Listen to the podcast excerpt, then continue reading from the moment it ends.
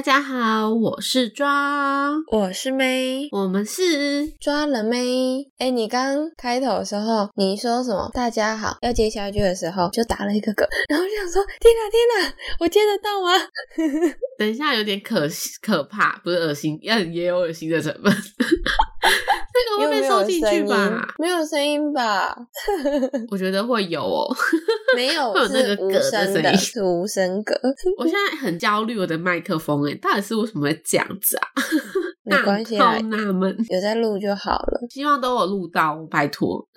没录到就更悲剧了，就跟第二集一样哎。就希望他全部都有录到啊，不要中间断掉。我跟你说，我现在一直在盯着 monitor，他有没有在跑那个那个那个音频，看有没有那个 变红色，我盯很紧哎。好，那我们今天要讲的主题呢是。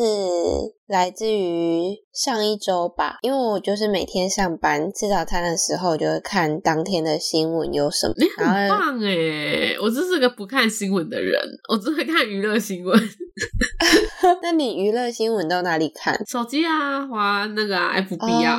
哈，可是哦，因为你有听其他朋友说，就是他们也是不看新闻的，因为没有管道。对啊，如果平常不看电视的话，就不会看到什么新闻。对啊，对啊。可是是因为我上班会用电脑，然后如果是那个浏览器的主页的话，它就会有那个当天的新闻这样一直跑。那你用什么浏览器？Google 的啊，就会有了吗？你你现在不是啊？你电脑啊？不是不是，不算是。等一下我看一下那叫什么？因为 Google 进去应该不会有就是新闻的首页吧？哎，不是啦，这个是我们是用 IE 的，对，要用 IE，那就不一样喽。对，它是什么？Microsoft Edge 吗？那怎么念啊？E D G E 不会念怎么办？反正就是很像以前的奇摩的搜索引擎嘛，就是你点奇摩进去，它就会有这个东西，然后上面就全部都是新闻，然后你就自己点，它就是会有，呃，你点进去之后，然后你就可以继续滑滑滑滑，然后就连接到别的不一样的新闻。然后那一天我就看到这个法叫做。尊严善终法，嗯，你有听过吗？没有，要不是你跟我说，我真的没有听过。嗯，但其实他也是，我真的很不看新闻诶，我的天呐，我很喜欢看新闻诶，就是不管是政治还是什么娱乐的比较少，娱乐我就觉得还好，嗯。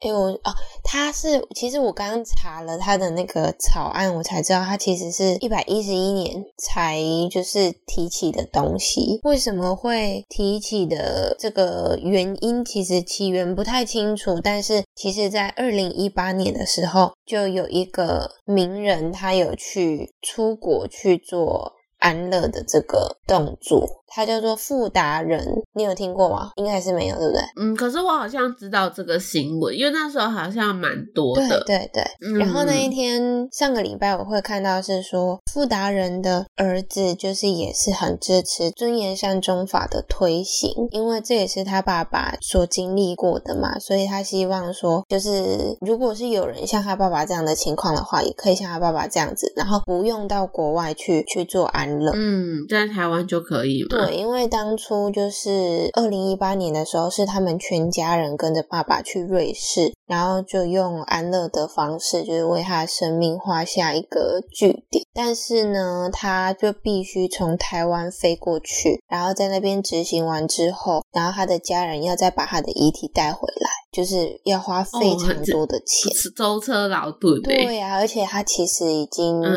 就是很不舒服了，所以才会做这个决定。嗯，对。可是因为台湾没有办法通过的原因，是因为就是我们对这个执行不是那么的，嗯，就是在社会文化跟宗教的冲击都还没有共识，而且这又涉及到刑法，就是法律的关系。可是呢，这个草案的目的就是要维护个人尊严，然后保障个人选择你临终的方式的一个自主权，并建立审查的机制，然后去维护病人的福祉。它的定义呢，就是医病人自己就是自愿的请求，然后由医生去终止病人的生命，或是由医生提供终止生命的协助，由病人自行终止他的生命。所以一定要是医生。审核的意思吧？呃，我稍微看了一下草案的内容，其实它它有蛮多层的啦。第一层当然就是你确定是生病的，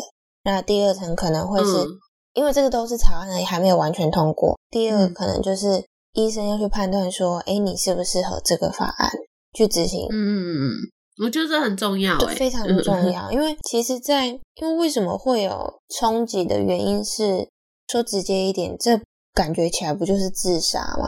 嗯，有一点像。我觉得，可是我会觉得这是一种，也没有到自杀那么严重的程度，有点像是因为你没有办法忍受那个痛苦啊。我觉得有些痛苦，那种痛是对，我们没有生病没有办法体会的，就是你一定要有亲朋好友或是你的家人至亲，你才会知道他们承受了多大的多大程度的压力和那个那身心灵的感觉嘛。我觉得那蛮真的蛮痛苦的，所以我会觉得他那个痛苦已经大于自杀的这种谴责的字眼诶，就是对我来说啦，就是对我也这么对，因觉为对我来说，我觉得自杀这个字眼是有点像在谴责和责备比较负面一点的感觉，就很像不适合用在对这种需要这种帮助的人身上。嗯哼，嗯嗯嗯，就是在在这个这个法的名字，就是已经很清楚的告诉你，它就是一个，就是怎么样去决定你走最后一段路的方法，因为是善终嘛，那你又可以走得有尊严。好，那你觉得什么样的人会需要这个法律，或是这一个安乐的流程？嗯，我觉得这个法律说真的要。就我这样子初步自己的想法，和以我现在的脑袋可以思考的 思考的范围的情况下，我会觉得，嗯，对我来说会是真的，就像那种真的已经他疾病已经拖很久，他没有办法痊愈，然后现今的医疗已经让他没有办法恢复一个很健康和他自己所以可以负担自己的生活起居的情况下，我觉得这样的人就会很需要这件事情。嗯，对，或者是他真的已经很痛苦，像是有些疾病是罕见疾病，我们很这世界上很多罕见疾病不一定是我们都了解的疾病，但他的这种程度很强，像是哎、像是之前不是有一部什么爱情电影吗？我忘记了，就是《小茶与寇弟》里面的寇弟演的，但我忘记叫什么了，反正他们就 是两个没有办法接触细菌的人，他们只要一出去就会，就是罕见疾病，就会因为外界的什么细菌还是什么，他们的身体就没有抗体，抗体，对他们就会致死或是晕倒。所以他们只能在一个保护他们的那个对环境，对不对？好像有印象，但我我也不记得是什对，么。就是我会觉得，真的像这种人，就可能在他的人生阶段的某一个时间点，可能真的会很需要尊严善终法。可是我其实也会换个角度，会觉得，说不定他们的家人，他爱他们的人没有办法承受这件事情，所以才会没有办法那么容易让这个法条可以成立这样子。嗯，是因为我突然又想到另外一个东西，嗯那我再补充一个什么样的人会需要这个？因为这也是就是前几天的，也不是说前几天的新闻，其实这种状况其实没有爆出来，但我我相信其实每一个时间可能都有一个地方正在发生，也就是长照悲歌，我不知道你有没有听过？你知道这是什么吗？我知道，就是你说那个长照，可是长期没有人照顾的独居老人那些吗？是吗？呃也不一定是独居老人，如假设就是嗯你的家人是需要就是长期照护的状况的话，嗯对，你看哦，假设也不要说假设啦，反正就是那一天看到的状况是，有一个先生他照顾他的太太很久很久了，太太是有精神疾病的。你看，就是全家就只有他们两个，但是他们要互只能嗯、呃先生照顾太太，那他要照顾他的同时，他的他们的经济来源又怎么来，对不对？这就有个问题哈。然后再来是，假设你们家就真的只有你可以照顾那个人，可是那个人他就你就是必须时时刻刻都在他身旁，经济问题出状况，然后你也不知道该怎么办，可能某一天这个照顾者就会受不了，像所以那一天的结果是。他谋杀，他喂他的太太喝农药，可是太太台之后就是很很不舒服，一直吐，最后先生他还是报警，然后帮他太太送去洗肾还是干嘛的，就是做急救就对了。太太之后还是有活下来，但是他就变成就是还有行者的问题了嘛，嗯，对。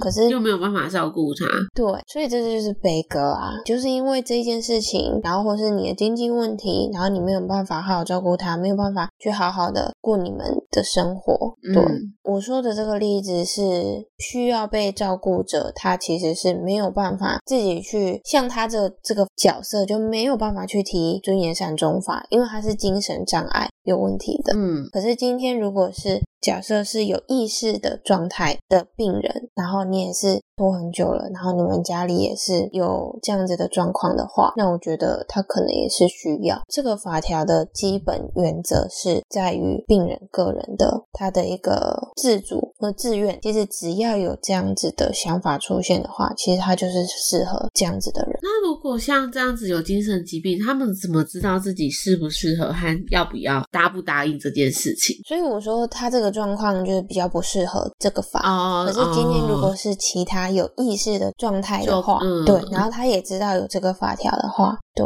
嗯，好沉重哦。我们没有遇到，对啊，我们没有遇到的话，都没有办法知道说，哎，其实真正需要的人，他们是需要哪些协助。对啊，当然，如果政府就是有其他的帮忙的话，让他可以维持下去，那因为这样子当然是最好的状况。可是没有的话，就很悲惨。对啊，很难想象哎，就是，然后你刚刚说的中间，我又想到一个，嗯就是我们刚刚在讨论自杀跟善终法这个问题，然后跟我突然想到放弃急救这件事。假设是有自己先签署放弃急救的吗？有这个东西吗？没有吧？呃，没有，没有，嗯就是加嗯假设是你怎么了，你不真的快不行了，是医生去问家属要不要放弃急救。对啊，对啊，所以你说你觉得这也可以让医生去询问家属要不要使用尊严善终吗？不是，是我觉得，因为其实，在放弃急救这个部分，我我是没有研究，嗯因为是刚刚我们讨论出来，我突然想到，嗯放弃急救的状态虽然是病人已经快不行了，但是你如果有急救的话，也许有可能可以再救回来。嗯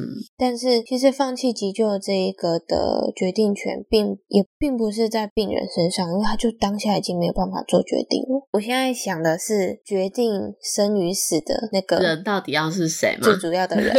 对对对对对对，嗯因为善终法是个人啊，嗯可是放弃急救并不是诶、可是放弃急救都可以了，嗯，那为什么这个不行？嗯，对不对可？是放弃急救比较像是有用尽全力在抢救这个人当下发生的意外，是要保护医院和医生的。对，是没错。对啊，可是尊严善终法这个比较像是你主动去提出我要终止我的生命，一个是抢救生命当中的意外承担，一个是你要主动去呃主动去不是主动去，主动去签署你要终结生命这件事，很像不一样诶、放弃急救这件事情，虽然我知道签署是为了保护医院跟医生，可是那你再换个角度想，那你的家人是为你决定了耶。我我今天不是说问题在医生身上，因为善终法它也有也有讲到说，家人决定必须？是不是不是医生也是可以拒绝的。嗯嗯，哦，善终法是医生也可以拒绝的。对，就是各种状况，因为法条太多了，我没有一一列出来。嗯但是它就是两个都可以，就是病人跟医生两个都可以，然后你们再决定用什么样的呃什么样的方式去终止。嗯，就是放弃急救的这个决定权是在于家人，那家人难道就有权利去帮你决定说你要不要活下来？你懂我意思吗？哦，你想要说是，说不对定你自己本身觉得，我就算被急救回来了，可是拖着这我样的，还是想回来之类的。对对对，对嗯，对，我觉得这是可以思考的问题耶，对不对？我们，嗯，是可以思考 很多哎，可能是因为这个法条就是才一百一十一年年底嗯，才刚提出来，对，大家可以想一下，因为我觉得有一些法条可能在立法的过程中，我们不是那么的清清楚，嗯对，因为今天我如果没有看到新闻，其实我不知道这个东西。因为其实像你今天告诉我，我也会觉得我对这个想法蛮定义蛮模糊的。我第一个想法就是安乐死，就这样。嗯嗯嗯，但它其实关系到非常多。我是突然想到，就是除了我们刚刚说的那些人，嗯，那为什么这些人需要？那其实一百一十年的死因统计，我只列了四个出来，就是排名前四。你要不要猜猜看这四个？一定有癌症啊。对，第一名然后我只想到癌症诶、车祸意外是七，第七名，哦，真的哦，记得了。癌症那么高哦。癌症非常高，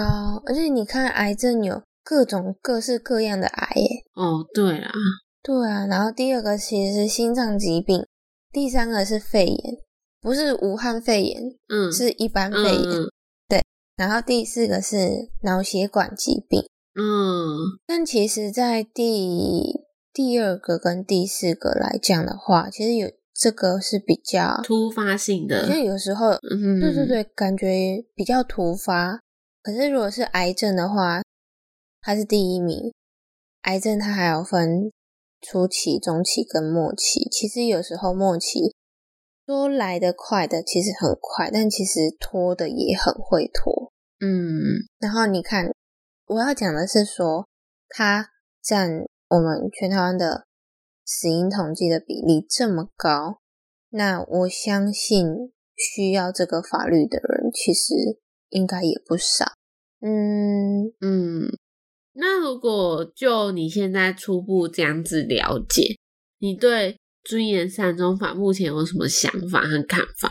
我觉得，因为其实你看富达人他是去瑞士，嗯然后其实还有许多国家都已经有这个这个法律，然后就是如果是台湾参考他们行之有年的这些国家，人家是怎么立法是怎么做的，然后再加上我们台湾自己的法律去参酌的话，我觉得，嗯，就像我刚刚前面讲，你其实其实一条一条列出来。你保护了医生，保护了医院，保护了你的家人。嗯，其实有完善的话，然后避免这些刑法漏洞，就觉得可是不知道为什么，我现在脑海都在想到一些有些蛮可怕、很八点档的电视剧情诶。对啊，所以对你这个懂吧？虽然是八点档，但为什么我就觉得也有可能有这件事情发生？就是什么诈领保险金啊？你怎么知道？对啊，所以我才说要避免那一些刑法。我觉得是很难。就对于台湾现今社会的情况，或是我暂时能想到的想法，我就会觉得很难。嗯，可是我觉得其实很多都是一都是很困难的原因是人性啊。有一句话怎么讲？不要考验人性我啊。是 脑海刚刚就是想到那个与恶的距离和八点档，我就觉得哇，太八点档，感觉就是有这种事情会发生，天哪，那怎么办？是不是？我觉得要做这件事情之前，要先杜绝和防范这些事情的发生，诶，是不是？当然啦、就是所以他们才需要就是一修再修，然后去定到一个能比较完善，嗯，才可以做执行。对啊，嗯，我觉得其实每一个法条都是这样子来的啦。其实有时候有一句话是讲说，规定不是拿来打破的嘛。其实你不管再制定怎么样的规定，然后我们都讲好游戏规则，但一定就是会有人找那个害群之马。有人找漏洞啊。对，没错。因为其实我还会有一个想法是，嗯，因为其实医疗水平每天都在进步，你永远都不知道你下一秒会不会就是研发出什么解药。你看，像疫苗，那个 COVID nineteen 的疫苗研发多快啊，我都不知道我到底注射这个有没有后遗症。你现在不是无敌星星吗？不是确诊的无敌星星，是未确，诊的无敌星星。是未确诊的无敌星星哦，真的是少部分的人种。我现在不是新人类，我还是旧人类。哎、可是有一种说法是说，就是到现在还没确诊的人，其实是很很怎么样的人，很弱的人嘛。就是如果你是真的确诊的话，你可能会蛮严重的之类真的，假？有一种说法。可是因为现在都轻症了，可是我听过很多说法、欸，对啦，对啦，啊我们这这些参考就是。以讹传讹啊。因为他有说，就是可能我原本身里面身体里面有疾病，所以 COVID nineteen 的那个病毒才没有办法入侵在我身体里。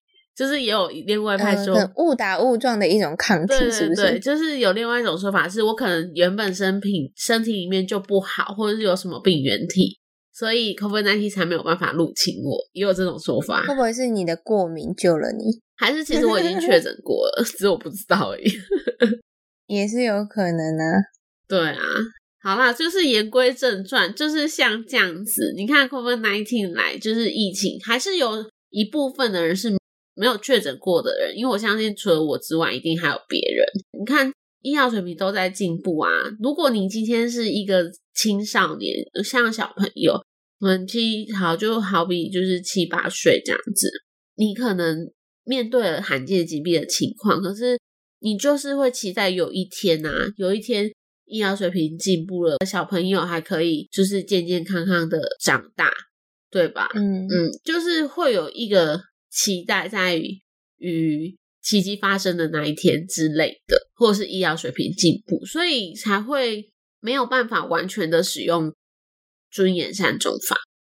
我这么想啊，我觉得当然最好不要用到，可是嗯，它就是给一个，就像你刚。讲的那些病症的人，就是其实你已经被折磨很久了，然后你已经就是受不了了，或是你的家庭无法再去附和你了。嗯，这时候就是需要有一个配套措施。对，因为我们总是在觉得说，哎，我们可以就是怎么样安排什么事情，然后去解决事情，去面对事情。可是其实到真的最后，什么事情都没有，什么办法都不行了。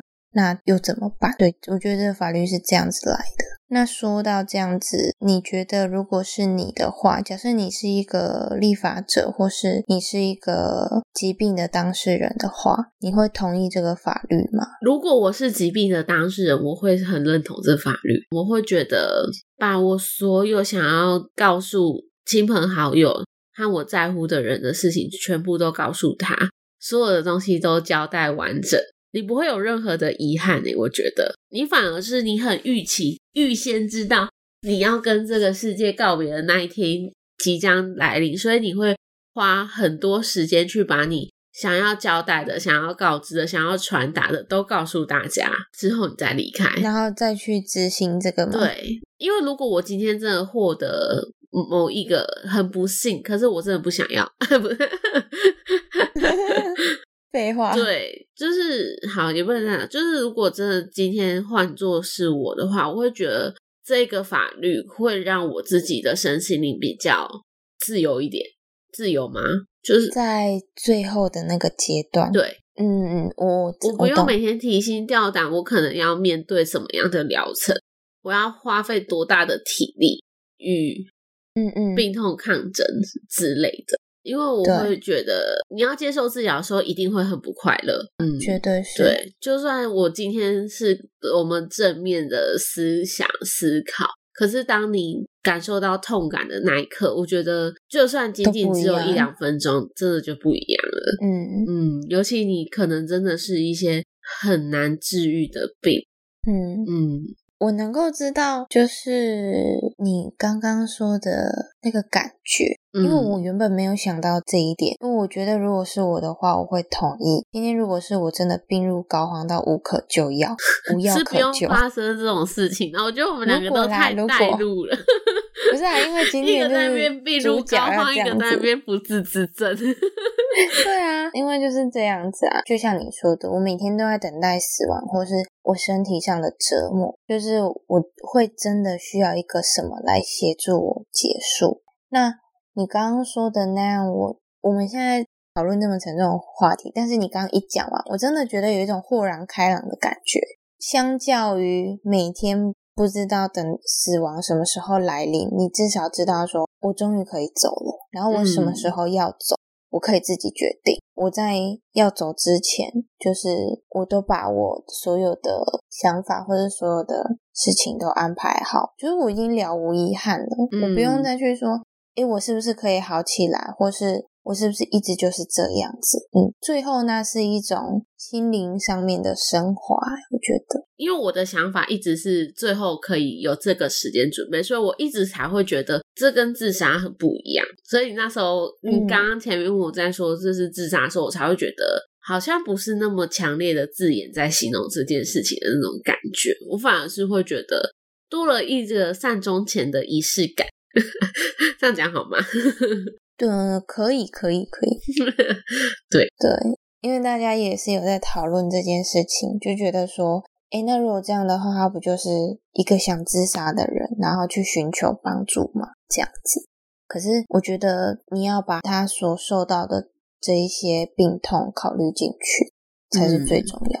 他可能不是只是短短的一年两年在撑，好一年两年好像也有点长。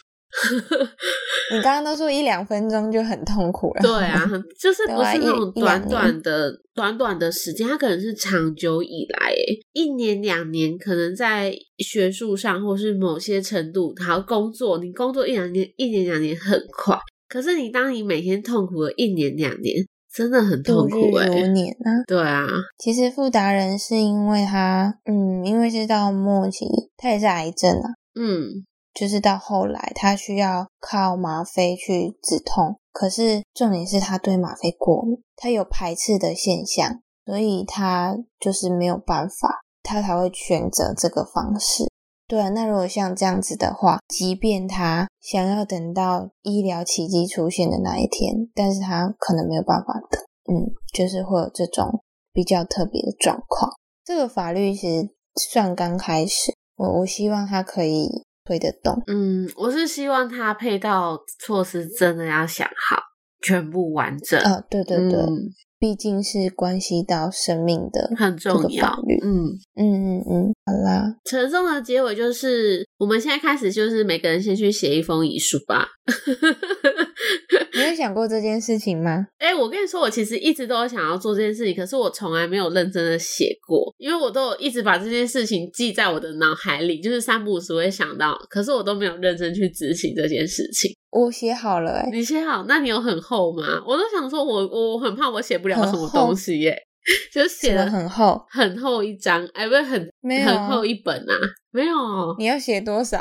我不知道啊，我要写我感谢的人呐。我的生命历程，我要出书，哎，致辞哦，对，我要出书，我要做一一小点书这样。其实这个我之前，因为我之前写过了嘛，写完了，嗯，然后我原本就是从我们开始做 podcast 之后，我又有想起这件事情，然后我就想说，哎，可能我们在某一个阶段的时候，可以来做一个特别企划。我又回去看了一下我的遗书。其实我又把我带到我当时在写的那个状态，你知道吗？嗯，开始泪流满面。我光是第一句我就哭到一个不行哎哎，边写遗书会边哭嘛？遗书很沉重哎。对啊，我是一边写一边哭的。对啊，写完就会觉得这个我们要好好珍惜生命跟身边的人，嗯，跟所有的一切。好，然后就仅限于写完就没了，你知道吗？不然我不会每天过这种不开心。哎，我跟你说，我 推荐你去看一本书，好，它叫《如果我们无法以光速前进》，它还蛮好看的。它就是有点在介绍呃很久很久以后的新世界的情况，真的蛮好看的。然后就有等一下，你是说，哎，作者是面对很久很久的以后吗？应该这么说好了，作者写的故事的架构是建立在未来，然后有点像是新人类的角度，在就是很科幻的一些角度，在看待人生和生老病死的一些不同的东西。哦，好，嗯，很很好看。我觉得还有就是什么基因啊，就是基因缺陷之类的，它里面有讲了一个很酷的，就是其实小朋友在还不会学语言之前，他们的脑袋都有被一个。类似有点像是呃神吗？神明吗？还是一种物种嘛？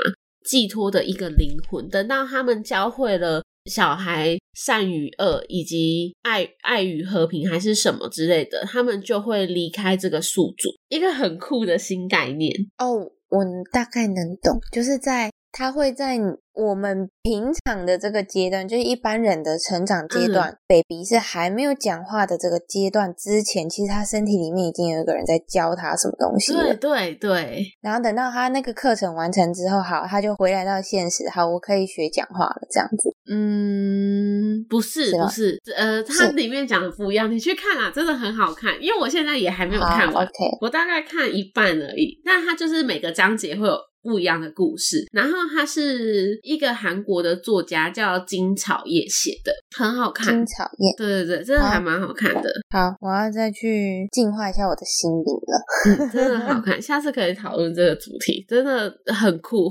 里面的每一个章节的故事，我都觉得天啊！就算它可能是一个新的故事，或是架空的故事，我也会觉得他的脑袋怎么那么好的，我可以想出这些东西，很科幻。对，我来会会哦。好，那我们就下次见喽，拜拜，拜拜。